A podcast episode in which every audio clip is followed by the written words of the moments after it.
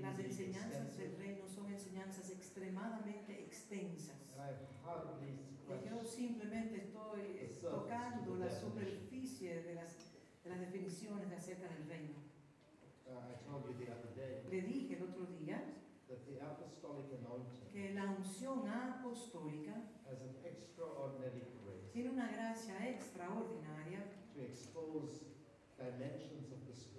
para exponer dimensiones de las escrituras that would otherwise be hidden from our que de otra manera estarían escondidas de nuestra perspectiva o de nuestra visión.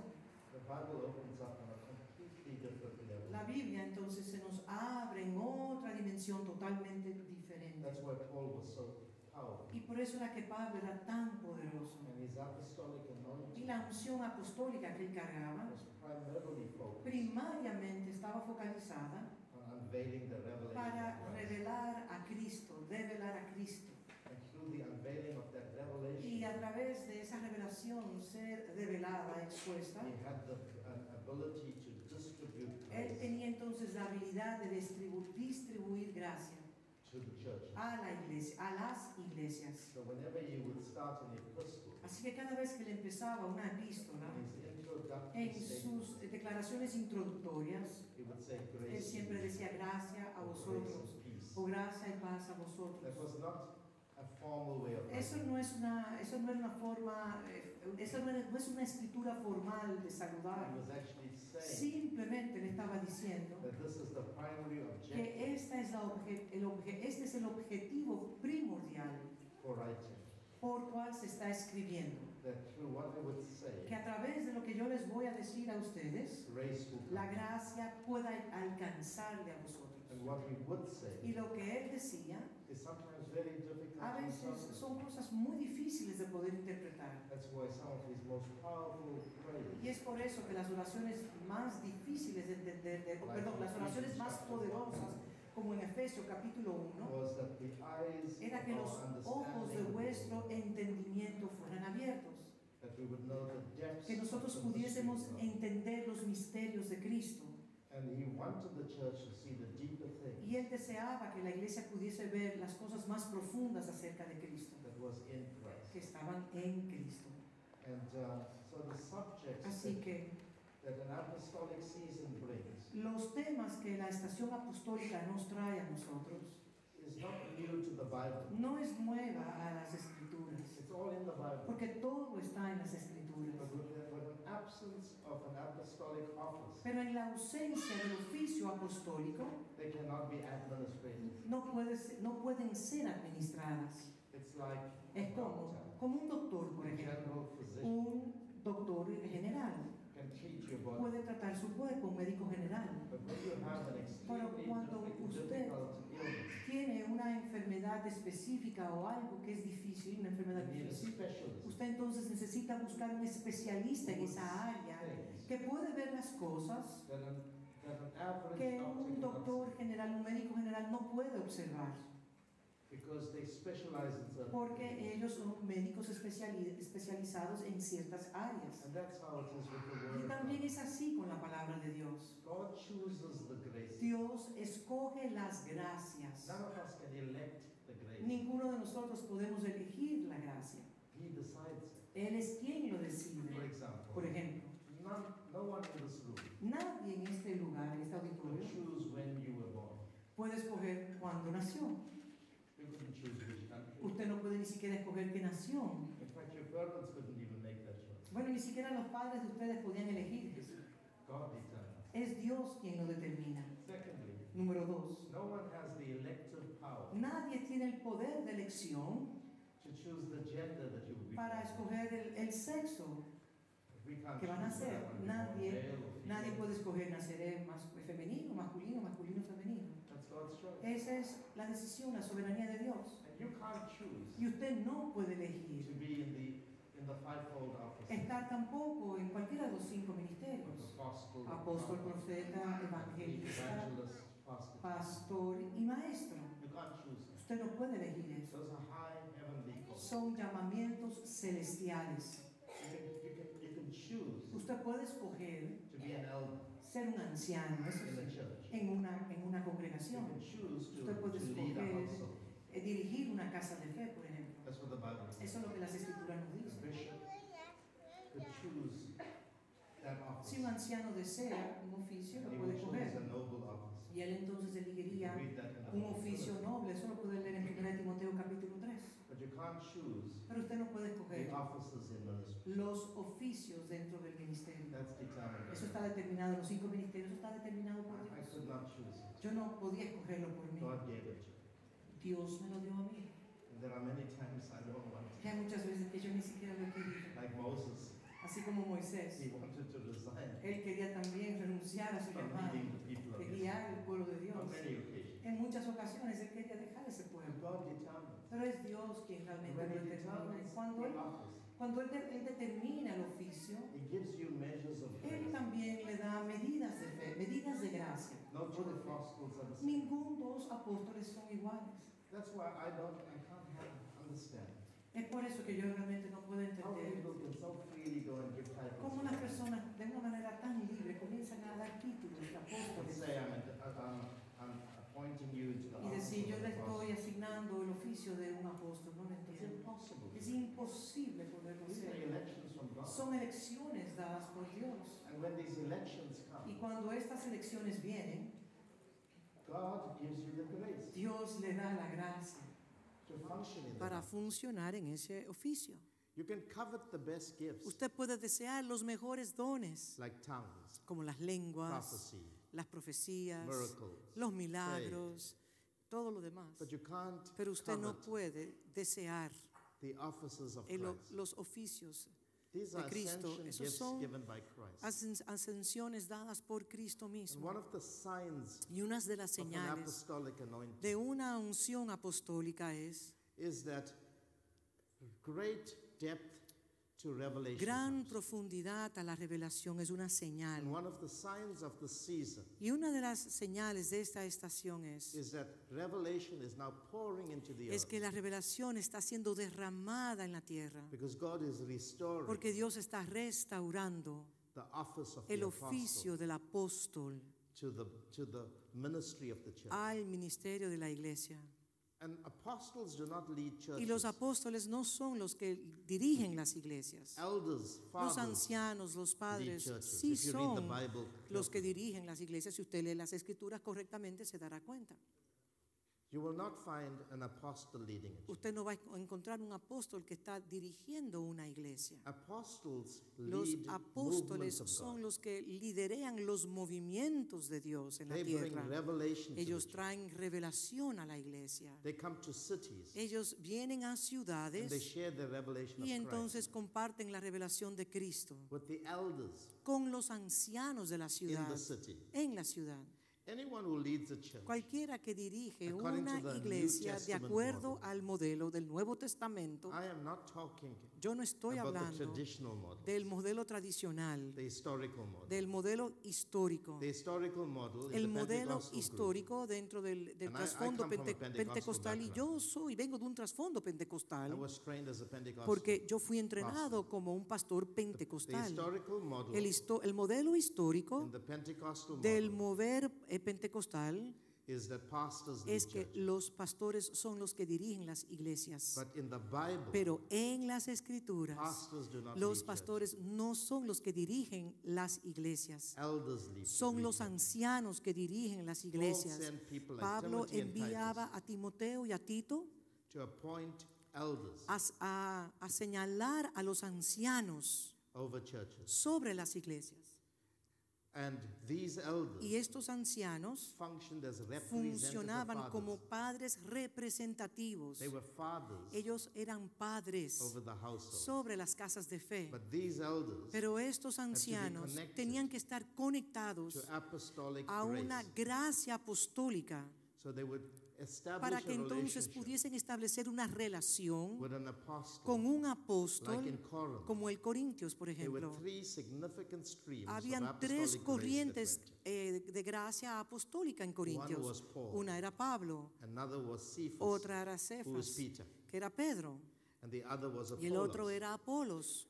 And these guys would Y go estos- into the city Ellos entraban a la ciudad and bring resources, y traían los recursos, gracia. and these elders Y estos ancianos would receive the entonces recibían la The gracia church of Jesus y la iglesia de Jesucristo era, era edificada en esas gracias, en diferentes regiones. Cuando yo retorno a mi iglesia en Sudáfrica, I'm not an apostle. yo no soy un apóstol, I am an elder. yo soy un anciano, I'm a father yo soy un padre to my congregation. a mi congregación. I may be an apostle to the world, Quizás sea un apóstol para, para el mundo, para aquellos que but me in my conocen, local church, pero en mi iglesia local I'm a father. yo soy un padre. And fathers are called elders. Y los, a los padres se le llaman ancianos. The highest leadership in the earth El nivel más alto de liderazgo en la tierra is to be a father. es ser un padre. How do I know that? ¿Cómo yo lo sé? In the Godhead, Porque en la deidad, the Trinity, la Trinidad, the highest leadership el nivel más alto de is liderazgo father es padre over a son, sobre un hijo and they operate in the Holy y Spirit. operan ambos en el Espíritu Santo. God is not called creator. Dios no es el creador. The word is not called chief apostle. El- la palabra no se le llama sumo apóstol. God is called father. Dios es padre. The highest position you can La posición más alta en la cual usted pueda servir is to be a father your es people. ser un padre para su gente. The greatest joy I have when I El back gozo to my más wife grande que yo tengo cuando yo retorno a donde mi esposa and my three boys y mis tres hijos is, is not to go to be an apostle, no es llegar a mi casa como un apóstol, but to be a father. pero ser un padre. To hear my boys call me dad. Escuchar a mis hijos decirme papito. In fact, when I go home, Bueno, cuando yo llego a mi casa. they will be so excited to Ellos estarían tan- they're much bigger now, not Bueno, like when they were much Cuando eran más pequeños, ahora no tanto, pero cuando eran más pequeños, But they won't ask me. Ellos, they may eh, ask me out of quizás me dicen por cortesía? ¿cómo te fue en el viaje? Did you have a good conference? ¿Te, dio, te- te- te- ¿Fue buena la conferencia? Me pueden hacer eso, me But pueden hacer esa home, pregunta, pero cuando llego a mi casa, in ellos no les interesa nada de eso. They're interested in Ellos están interesados father being home. en que el padre, el papá, su papá esté en They're su not casa. impressed by me traveling the Ellos no world. están impresionados de que yo viaje el mundo entero. If I swept the street, Si yo barriera las calles, I was a janitor, si yo fuese aquel que Cleaning limpiara los toilets. baños de cualquier lugar and I went home to y yo children, llegara a mi casa donde están mis they hijos, wouldn't bother that I'm, I'm doing a menial job. a ellos no le importaría si yo hiciera un trabajo simple como lava- lavar los, los baños. Just being papa. Simplemente ser papito, papá para ellos. They find comfort, Ellos encuentran consuelo, peace, paz, strength, fuerza and joy. y gozo. Are you understanding me? ¿Me explico? ¿Me away entendiendo? subject, Yo sé que estoy saliendo de mi tema, pero el Espíritu Santo me está llevando a decir estas cosas. When you know how to be a father Y cuando usted sabe cómo ser un padre sobre su casa de fe, y cuando voy a mi casa, por ejemplo, mis hijos me hablan de cosas They'll talk to me about soccer. y me hablan del fútbol.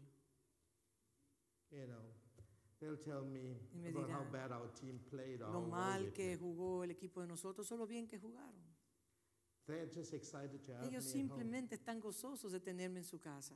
My wife would Mi not be esposa- bothered about the fact that I'm you know, the senior leader of the church, A mi esposa no, no le afecta el hecho de que yo soy el, el anciano principal de nuestra, de nuestra casa de fe. she will say to me, Ella me diría a mí, You need, need to take the bin out. tú tienes ahora que botar el- The la trash. basura, botar la basura te toca the truck is going to come to porque viene el camión ahorita y tú tienes que botarla. And she's not going to say apostle. Y ella no va a decir, apóstol, ¿pudiera?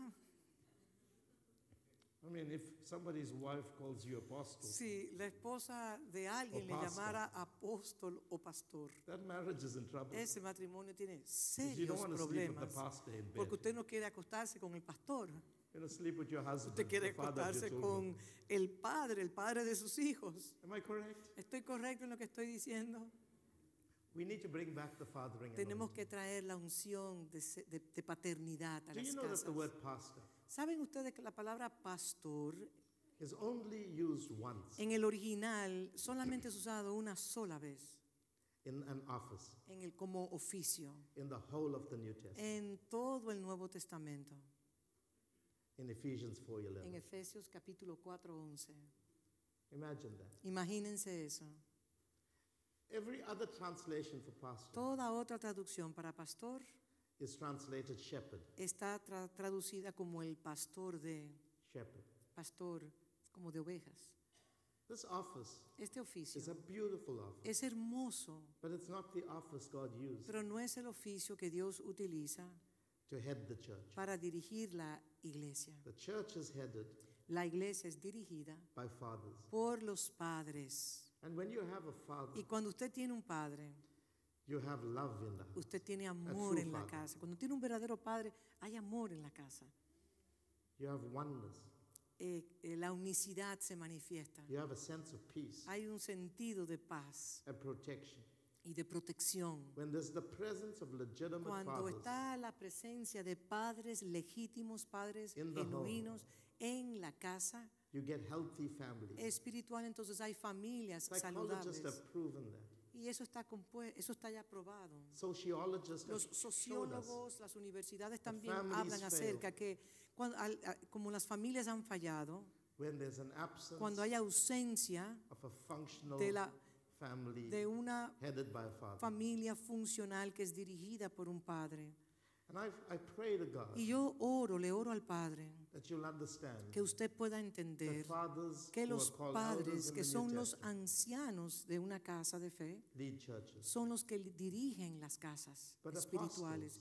Pero los apóstoles simplemente vienen con su equipo evangelists de and, evangelistas, maestros and pastors. y pastores. They come Vienen to build a edificar la iglesia en las, en las diferentes iglesias, casas de fe, en una ciudad.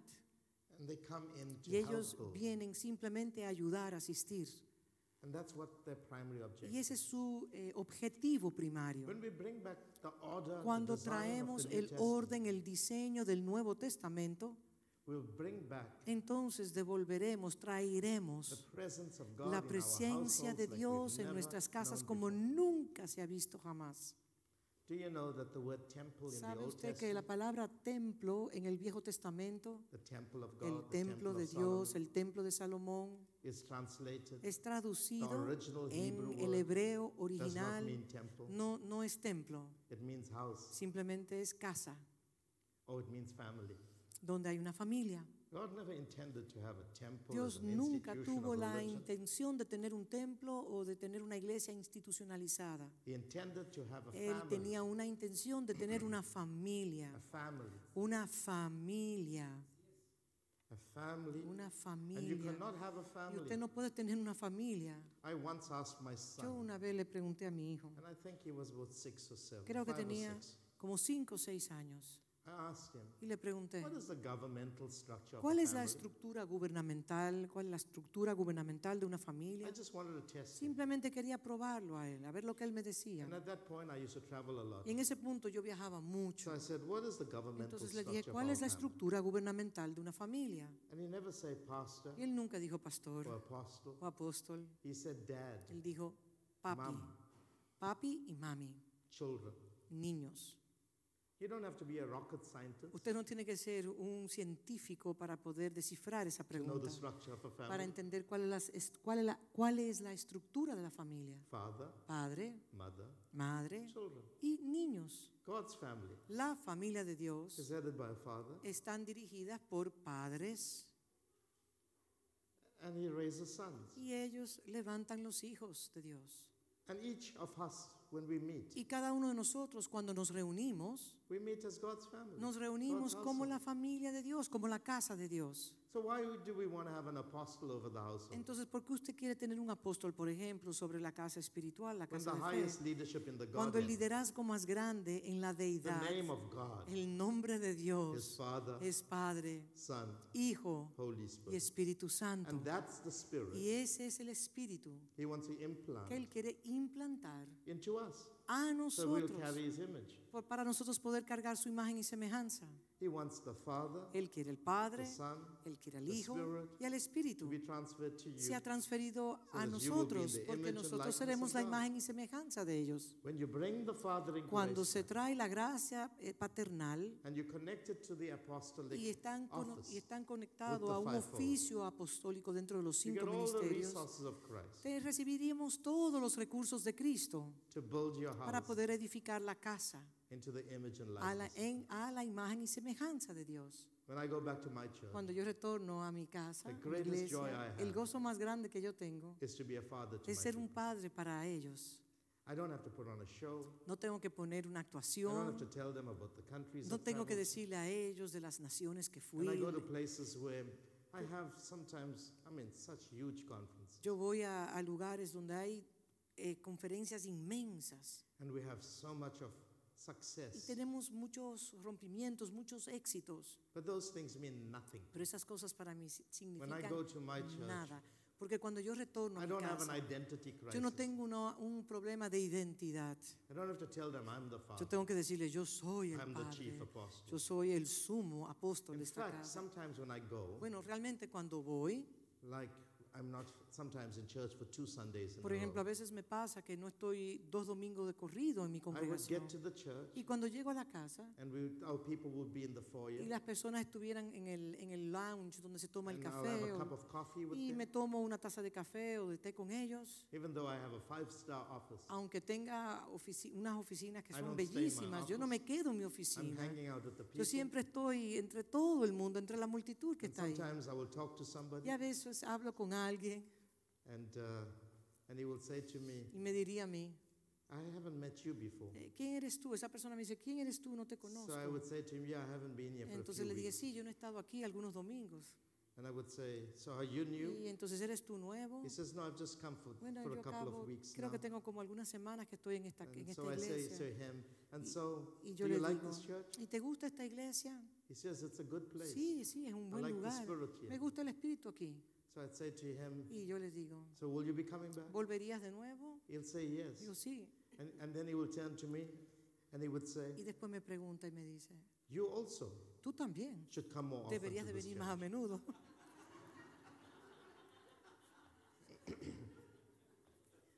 And I would say, thanks for the advice, I'll take Y it. entonces le digo, gracias por el consejo, lo voy a tomar muy en cuenta. And then I'll get to the pulpit to preach. Entonces voy al púlpito y predico. And I will look at him first Y lo miro a él. and his eyes will pop Y out. los ojos entonces se le explotan hacia afuera. He just invited the leader of the church. Simplemente acabo de invitar al líder de la casa To que come venga a more los often to servicios y que church. venga más a menudo a la iglesia. But you know, when you know who you are, Pero cuando usted sabe quién usted es, you don't need usted no necesita any decorum, any protocol. decoro, o sea, alguna, algún protocolo ni There nada will de be eso. respect because Sí. love, in love, Sí, hay, habrá respeto porque el, am- el There's amor, respect, en el there's amor hay honor, respeto, hay there's honra, protocol. hay protocolos en el amor, claro que sí. Are you hearing ¿Me me? están escuchando I ustedes? don't know why I'm saying Yo ni this. siquiera sé por qué estoy diciendo esto. It's not part of what I wanted to No say es parte today. de lo que quiero decir. Bring back the spirit of Traigan family, el espíritu de familia, spirit of love, el the spirit espíritu of de amor, father. El espíritu de amor. And you'll be del Padre. Y surprised ustedes, ustedes se van a sorprender de las cosas que van a at pasar, how your grow. de cómo su, su casa va a I think I crecer. told you this the last time I Creo was que le here. dije esto a ustedes la I have, última a, vez. I have a philosophy of Yo ministry tengo in una our church, filosofía de ministerio en nuestra and it's iglesia very simple. y es muy simple. Our church Nuestra casa is known for deep teachings. es, es conocida people por, say. eso es lo que la, la gente dice que nuestra casa es conocida por enseñanzas muy profundas. And people from all over the world study our Y teaching. personas en todas partes del mundo estudian nuestras enseñanzas. And we're on TV Y estamos en la televisión en ciertos países So, you know, we do a lot of stuff. y hacemos muchas cosas. But I don't want to be known as a church Pero realmente no deseo que nos conozcan como una iglesia that preaches powerful que messages. predica mensajes poderosos. I think be vanity. Yo creo que eso sería vanidad. So uh, this is our philosophy. Entonces esta es nuestra filosofía. If we have a strength Si tenemos alguna fuerza and if we have a y weakness, si tenemos alguna it debilidad, must be one thing porque queremos una única cosa, that we love que too podamos much. amar demasiado, que amemos Our strength demasiado. must be Nuestra that we fuerza love debe too ser much. que amamos demasiado And our weakness y must nuestra be debilidad debe ser that we do not know how to stop que loving. no sabemos cómo parar de amar. I told my church, Y le dije a mi iglesia, I'm not interested in anything. no me interesa otra cosa, I'm only interested in true love. simplemente estoy interesado en el verdadero amor.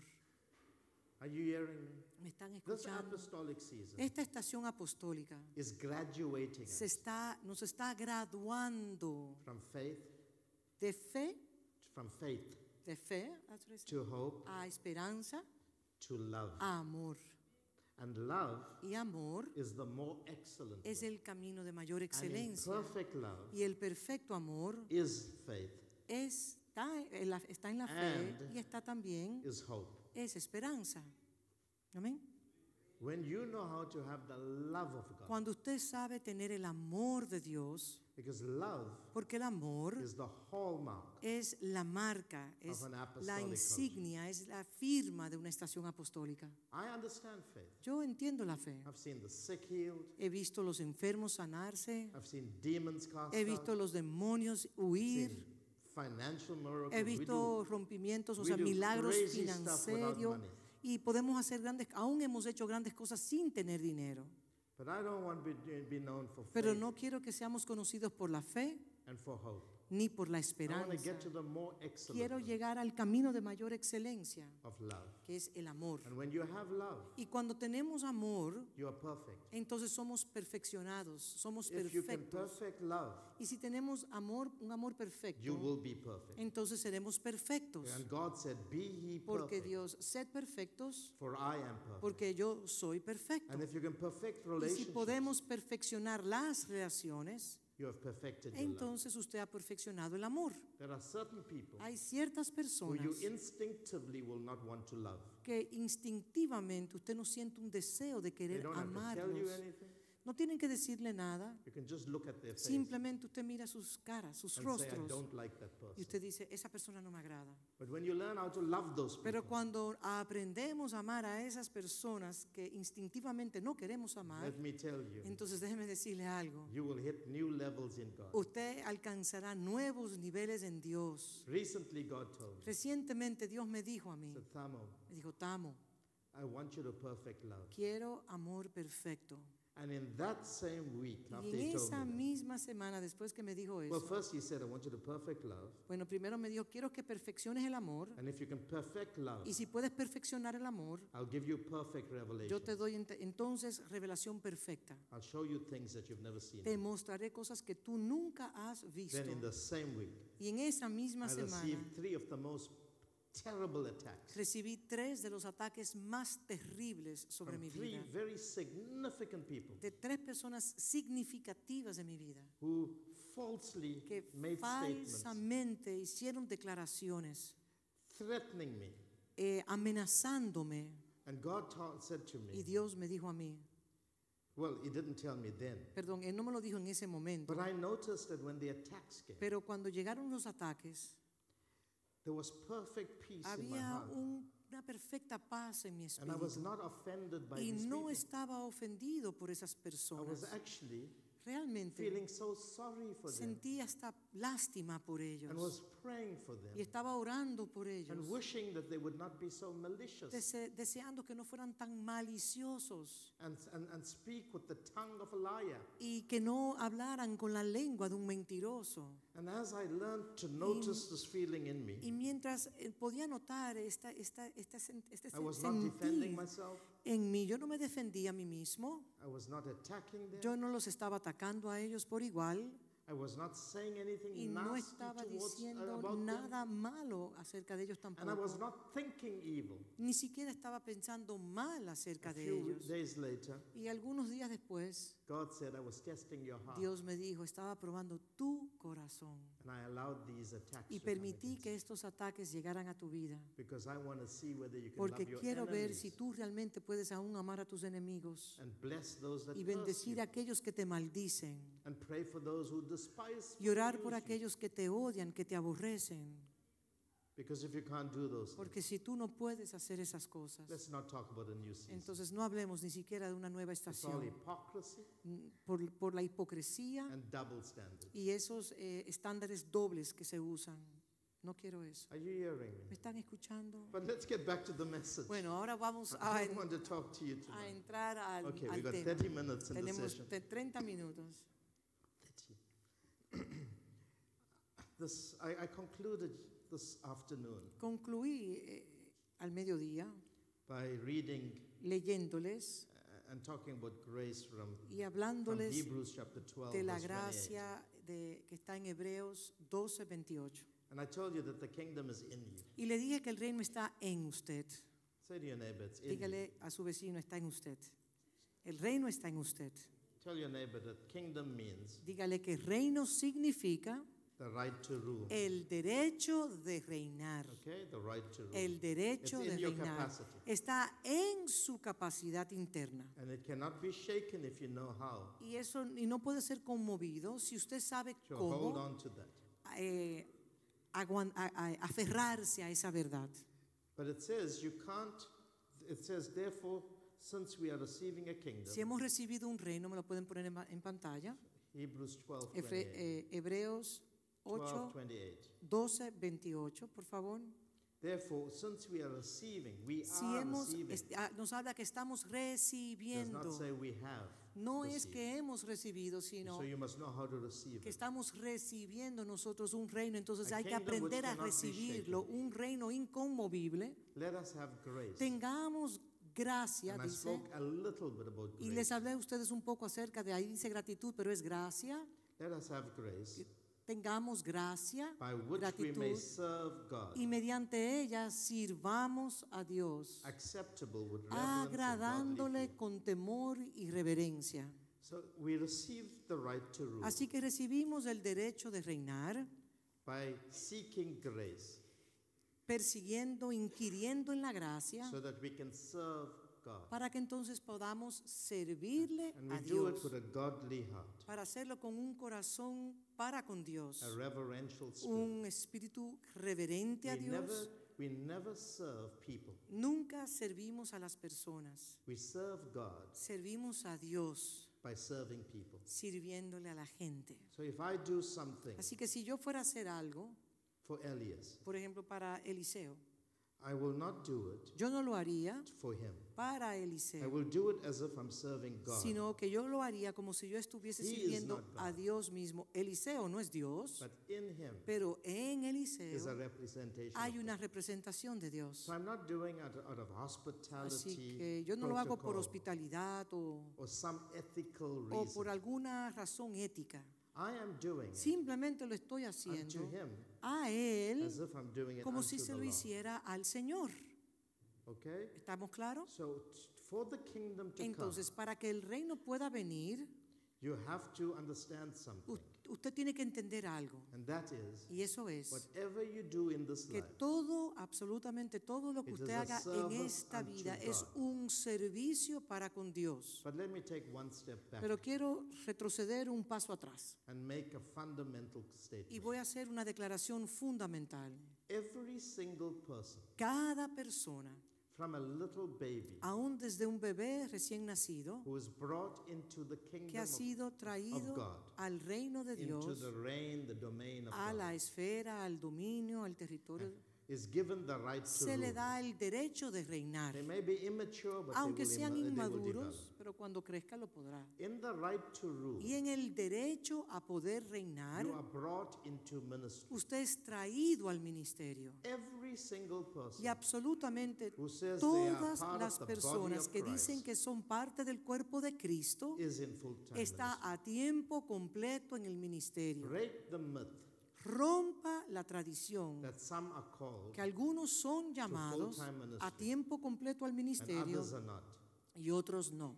Yes, some are called to fivefold ministry. Sí, es cierto que algunos son llamados a los cinco ministerios, But in terms of pero en, en- con relación a nuestro llamado, todos, cada un, cada persona is in ministry. está en ministerio, en el ministerio. And whatever you do Y absolutamente todo lo que usted haga, donde quiera que usted se encuentre, is a service unto es un God. servicio para con Dios.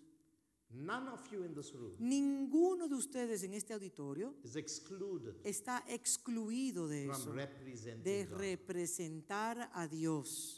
In fact, when God created Bueno, man realmente cuando Dios creó al hombre and said, y dijo, and let them have dominion, later Tengan- on he blesses them and gives them dominion tengan dominio, cuando habló en Génesis, over the whole of sobre creation. toda la creación, He was saying in the representation of Adam él and estaba Eve, diciendo en la representación de that Adán, everyone that comes out of que cada loins uno, cada persona, cada, cada pueblo, cada Your persona que offspring. saliera, tu descendencia que saliera de ti, must represent debe de representarnos in every facet of en human todas society. las facetas de la humanidad.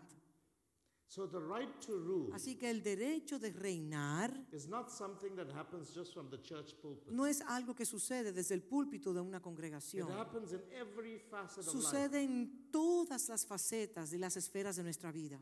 and in every domain of Y en life. cada territorio, en cada dominio de God nuestra vida, expects us Dios espera to serve Him. que nosotros le sirvamos a Él. And so when He told Adam, Así que cuando Él le dijo a Adán, have dominion, tengan dominio, subdue, subyuguen replenish, y, be multiplíquense fruitful. y sean fructíferos, He was, he was put endowing within Él los estaba, le estaba entregando, le the estaba, le estaba dando la capacidad, la investidura, la capacidad de, de ser multi, tener multi habilidades, so that wherever you are, para que donde quiera que usted se encuentre, you could ex- exercise rule usted pueda tener dominio, tener el derecho a reinar, sirviéndole a Él. Are you hearing ¿Me me? están escuchando?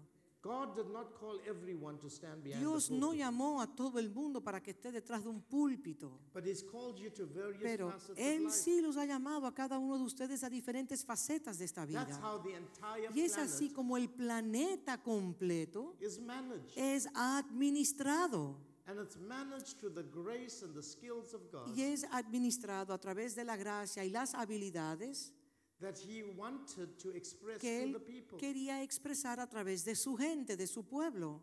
And in every vocation of life, Entonces, en cada vocación de esta vida there is a calling there. hay un llamamiento. And that calling Y ese llamamiento is service unto se llama God. si- ser un servicio para con Dios. To be a doctor, Ser un to be doctor, an engineer, ser un ingeniero, to be working in various trabajar en cualquiera esfera, en cualquier You know, trabajo. I, I sometimes would have to use the, the toilet A at, veces.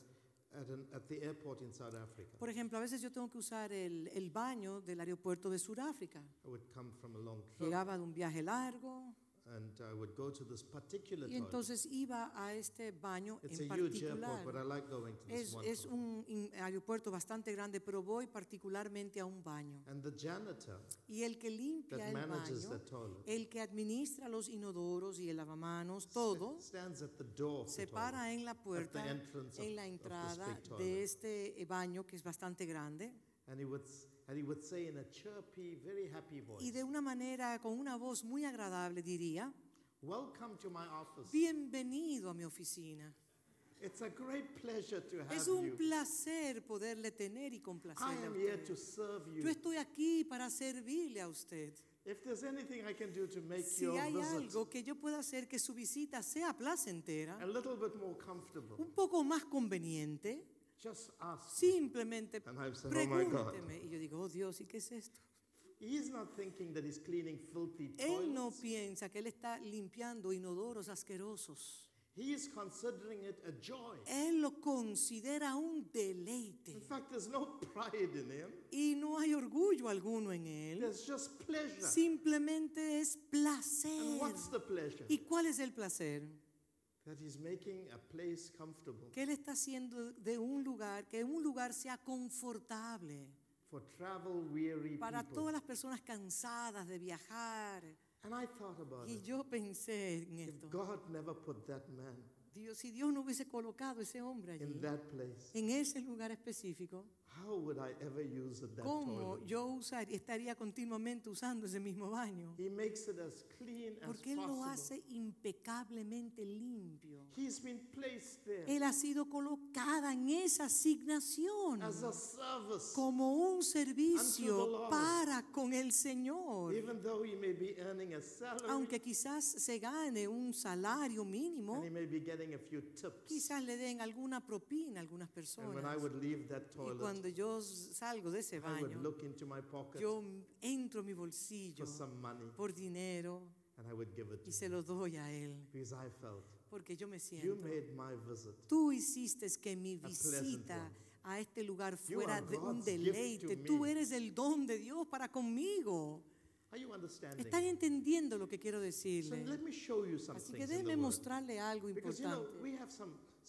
We have some, some crazy ideas of how you serve God. Porque nosotros tenemos ideas literalmente locas de cómo debemos de servir a So the Dios. first thing, tell your neighbor, Así que dígale a su vecino, lo primero que quiero que le diga, you're in full time. usted está a tiempo completo en el ministerio. Dígaselo. Say to your neighbor, Dígale a su vecino, your ministry su ministerio is to serve God. es servir a Dios. Say to your neighbor, your ministry Dígale a su vecino, su ministerio is to serve God. es servir a Dios. Come on. Por favor, Whatever you dígalo. do, No importa lo que usted haga, pero you are dígalo. not going to rule Usted no va a poder tener, not going no va a to poder reign. reinar, no va a poder gobernar if you don't first see it si primero usted no lo puede ver. Tiene que as a verlo. service to God. Que todo lo que usted what haga this sea text un is telling us. servicio. Esto es lo que este texto en Hebreos 12, 28 nos dice. How does the king now you receive the kingdom? ¿Cómo recibimos el reino? To serve God. Recibimos el reino para ser un servicio para con Dios por medio de la gracia.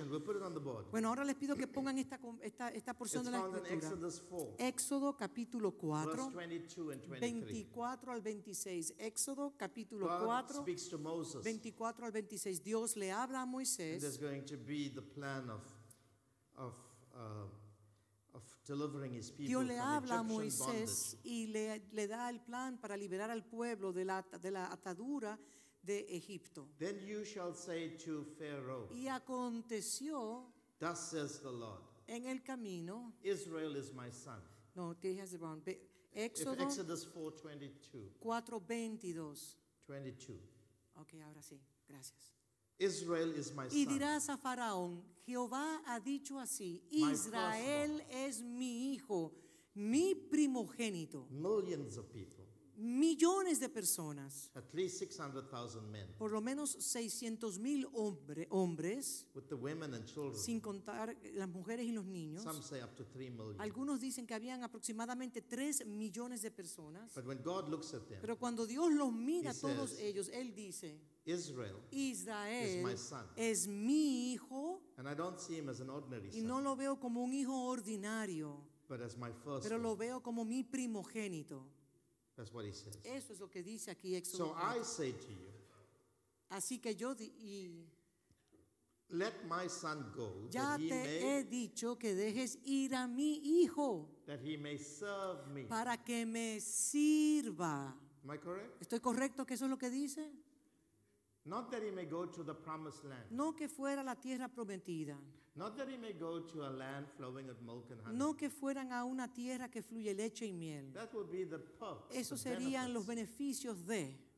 But the primary purpose of Pero el propósito primordial del llamado es, is that he may serve es me. que pueda servirme, que me sirva. you refuse to let him go, Mas no has querido dejarlo ir. indeed I will He aquí que yo voy a matar a tu hijo, your firstborn. tu primogénito. So what was the primary purpose Entonces, ¿cuál era la función o el in llamado bringing primario Israel out of de sacar a Egipto de Israel So that God's son para que el Hijo de Dios could serve pudiera servirle a él? In another portion of En otra porción de las Escrituras, God says that he may have a Dios feast dice que pueda tener una fiesta con él which también. means that he may fellowship Significa with también que él pueda tener comunión con él in a en un ambiente festivo. And we know that there was only one feast Y nosotros sabemos que solamente había, solamente había una fiesta celebrated in the celebrada en el desierto. The, the, the feast of Passover Y es la fiesta de la Pascua. was celebrated Se in celebró Egypt. en Egipto. And the feast of Pentecost Y la fiesta de Pentecostés was celebrated in the se celebró en el desierto. And the other feast Y la otra The Feast of fiesta, Tabernacles, la fiesta de los tabernáculos, will be celebrated 40 years entonces later se, le- se celebraría 40 años después in the promised land. en la tierra prometida. But this feast Pero esta fiesta was a feast fue where la fiesta en people cual of God la gente de Dios fellowship with him podía tener comunión con Él for almost 38 por casi years 38 años, of the 40. de los 40. And they will have powerful times of Tenían tiempos engagement. poderosísimos, transacciones poderosísimas con Él. But God says, Pero Dios the dijo, only reason I'm la única razón Israel por la cual es que estoy liberando a Israel is that they may serve es para que me. me sirvan.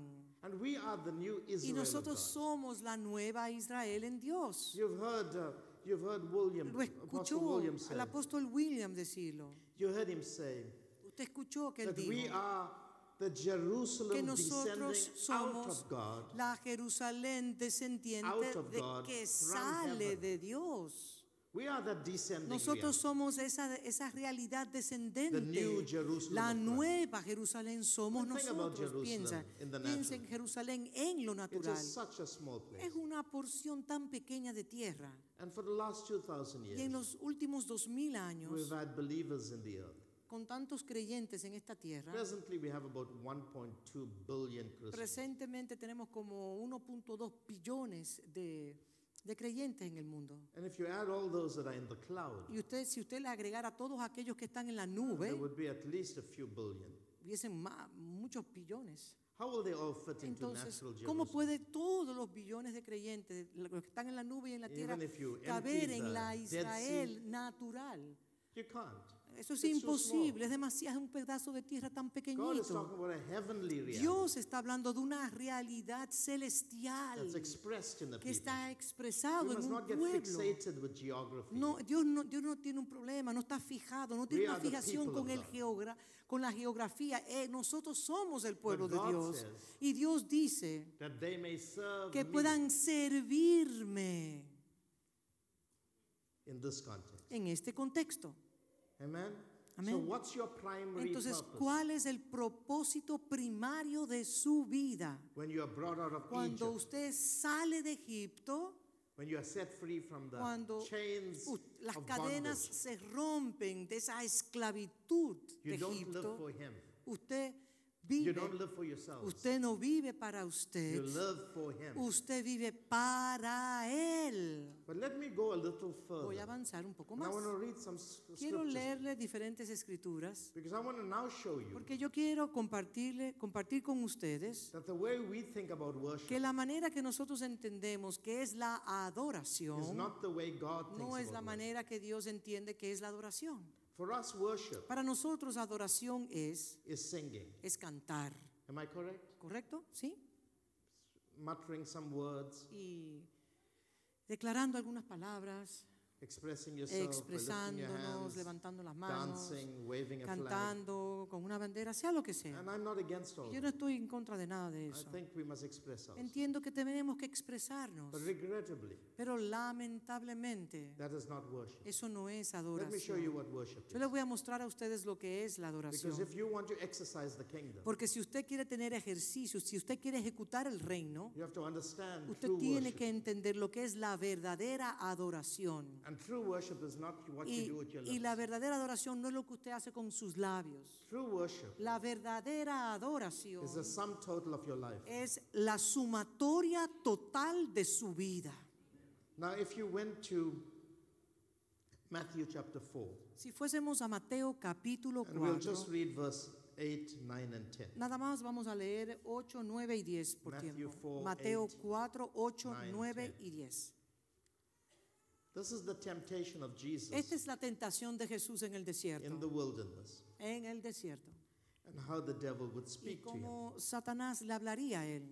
Again, the devil took him up on an exceedingly high mountain Otra vez le llevó, otra vez le llevó el diablo a un monte muy alto y le mostró todos los reinos del mundo y la gloria de ellos. the Enseñó todos los dominios, todas las esferas que Satanás está reinando.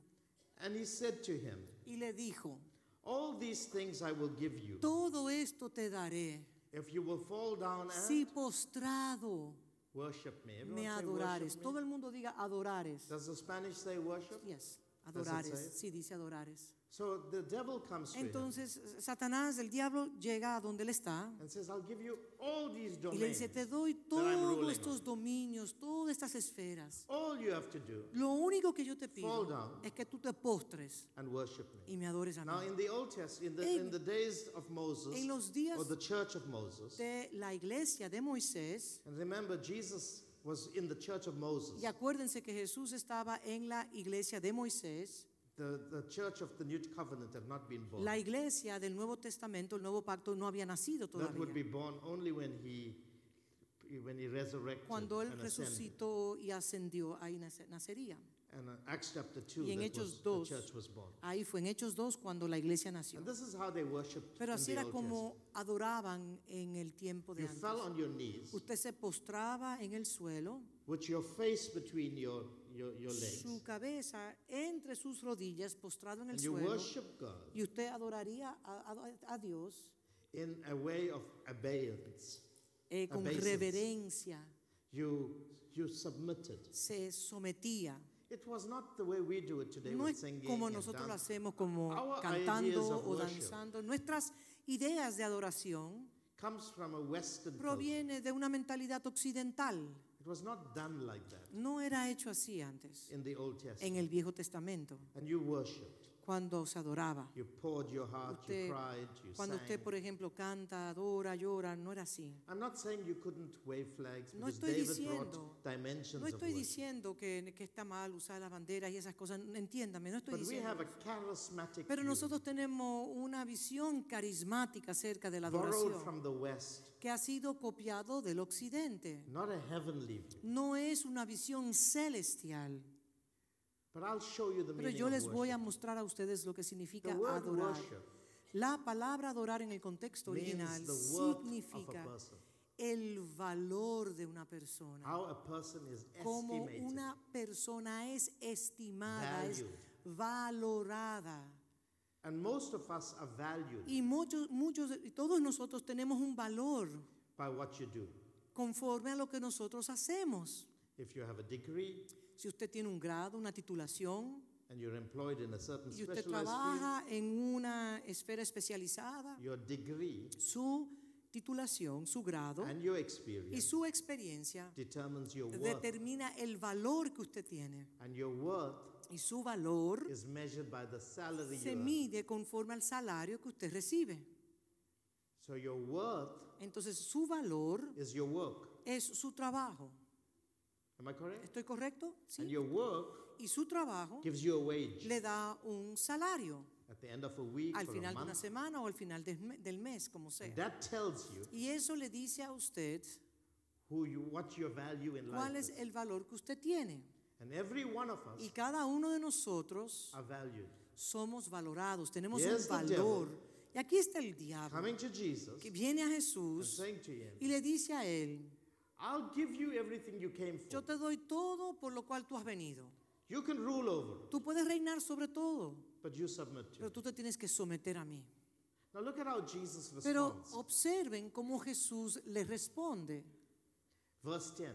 Verso 10. And I want you to mark these words. Pero yo necesito que usted subraye estas And palabras. Jesus said to him, Entonces Jesús le dijo, Away with you, Satan, vete Satanás, for it is written, porque escrito está, You shall worship al the Lord your God. Señor tu Dios adorarás. And he should have stopped there, Y él debió de haber parado ahí, because that's what the devil said. porque eso es lo que el diablo le está and pidiendo. Si tú postrado me adorares, But Jesus said, pero Jesús continúa y You dice, shall worship the Lord your a Él solo and servirás. him only Y a Él solo, solo a Él le servirás. you shall serve. Servirás únicamente a Él.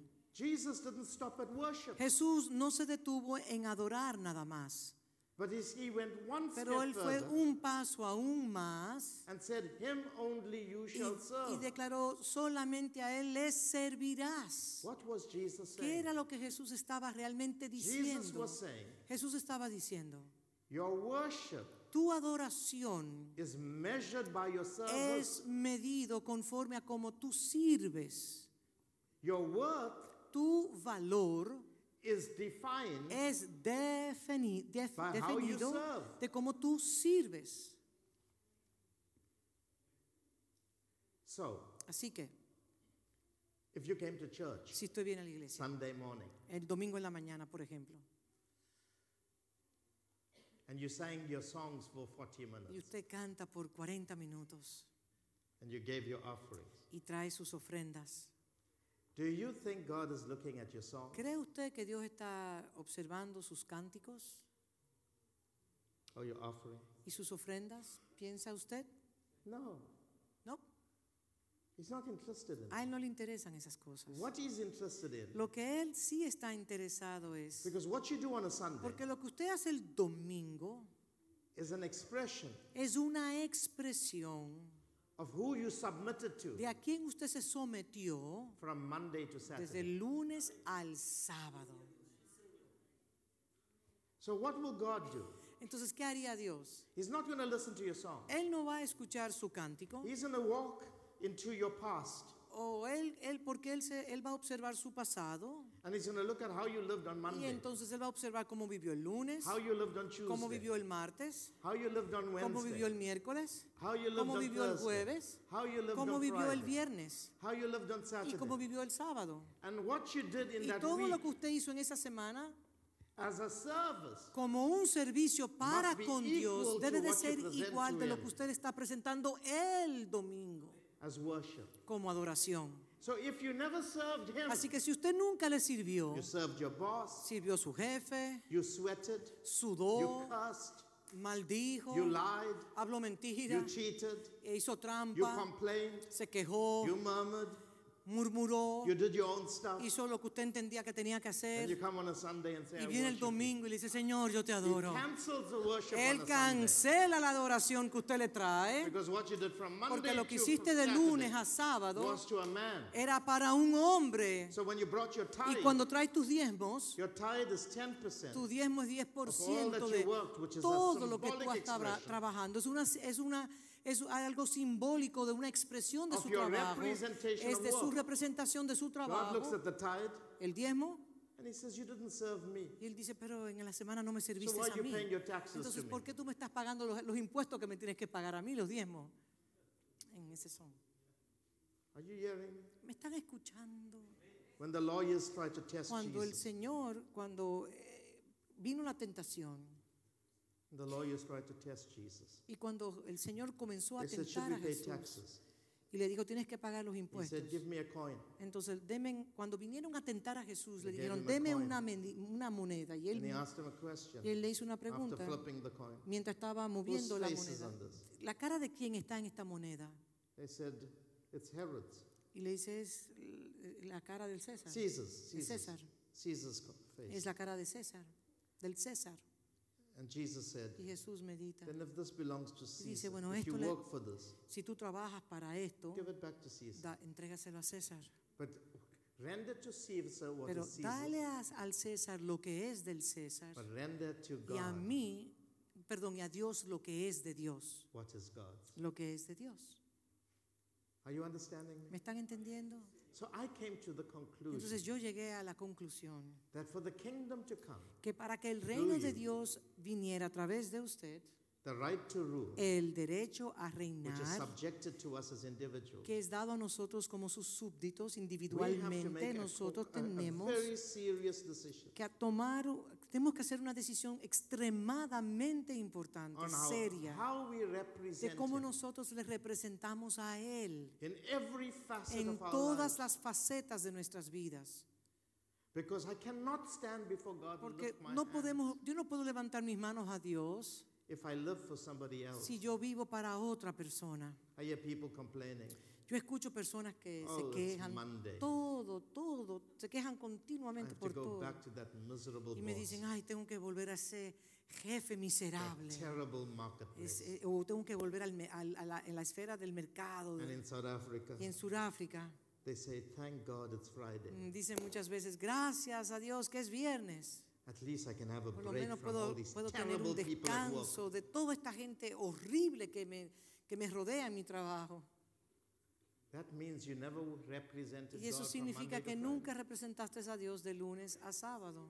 In the next session, En la próxima I sesión will show you how les voy a worship mostrar a ustedes la a adoración, work. la, adoración es una representación de nuestro servicio. in. Porque a Dios no le interesan nuestros labios. In Él lo que le interesa es la actitud, la actitud de nuestros You corazones. know, for me, Para mí, por you ejemplo, know, when you do what I do cuando ustedes hacen lo que yo hago every day of my casi life, todos los días de, de mi vida, you so good at it, podemos, ser, podemos convertirnos en expertos. so routine. Porque es una rutina continua. I don't need the notes. Yo no necesito las notas, por And you ejemplo, become mechanical. porque hacemos las cosas hasta mecánicamente. You become good at your job. Porque cada persona se convierte en un experto en su, en su trabajo. And no, no one will know whether Y you are just nadie going the sabe motions. si simplemente usted está actuando o está haciendo lo que está haciendo. But you know what keeps me Pero ¿saben lo que a mí me mantiene? wanting to make sure my worship is true? Desear que mi adoración sea It's genuina, pure and undefiled. sea verdadera, que no tenga malicia o engaño alguno.